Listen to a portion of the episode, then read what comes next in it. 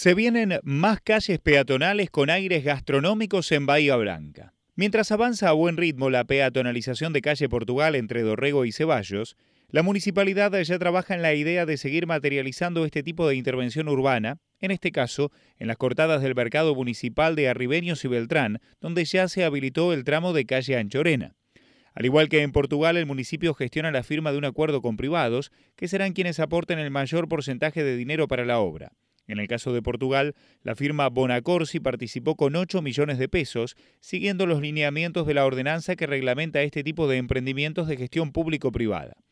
Desde el área de gestión urbana, la Secretaría a cargo de Tomás Marisco, anticiparon a la nueva que la idea es habilitar Portugal el próximo 11 de abril, en coincidencia con el centésimo cuarto aniversario de la ciudad. La peatonalización de esa cuadra forma parte del plan para revitalizar el sector del teatro municipal y ser punto de partida de un futuro enlace con la zona del mercado municipal y la plaza Ricardo Lavalle a través del eje Belgrano Donado.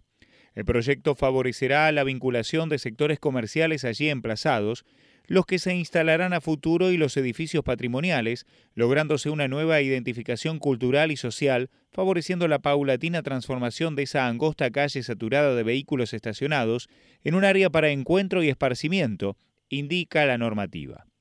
A mediados del 2021, el Consejo aceptó la propuesta de un privado para conformar el Paseo Peatonal Portugal, dentro de los alcances de la ordenanza de iniciativa privada promulgada en 1998 y hasta esta ocasión jamás implementada.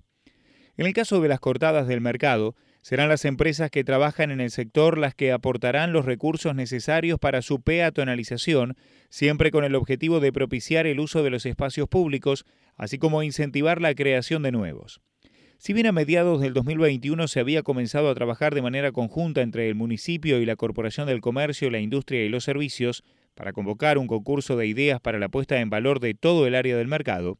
esa iniciativa ha quedado postergada, por lo cual se comenzará con intervenciones en las calles del sitio, siguiendo los mismos lineamientos de diseño que en Portugal y Anchorena. La intención es que con la creación de esta zona peatonal el área se convierta en un polo gastronómico lo cual modificará el funcionamiento de estas calles angostas que siempre han tenido poco tránsito y mucho estacionamiento vehicular. Por otra parte, se mantiene la idea de, a futuro, darle al mercado carácter de mercado central y regional, con una uniformidad en el diseño de sus locales y una fisonomía homogénea, generando una nueva identidad social y cultural. La traza del mercado. La singular disposición que tienen las calles del área del mercado municipal es el resultado de la forma de operar que tenía el anterior mercado de abasto, creado a fines del siglo XIX, donde cada día concurrían quinteros, matarifes y pescadores. El trazado se mantuvo cuando en 1968 se demolieron esas instalaciones para dar lugar a la construcción del nuevo edificio del mercado municipal y cocheras y, por otro, a la Plaza Ricardo Lavalle. Las cortadas llevan los nombres de Fray Luis Beltrán, quien fuera fraile y a su vez jefe de artillería del ejército de los Andes,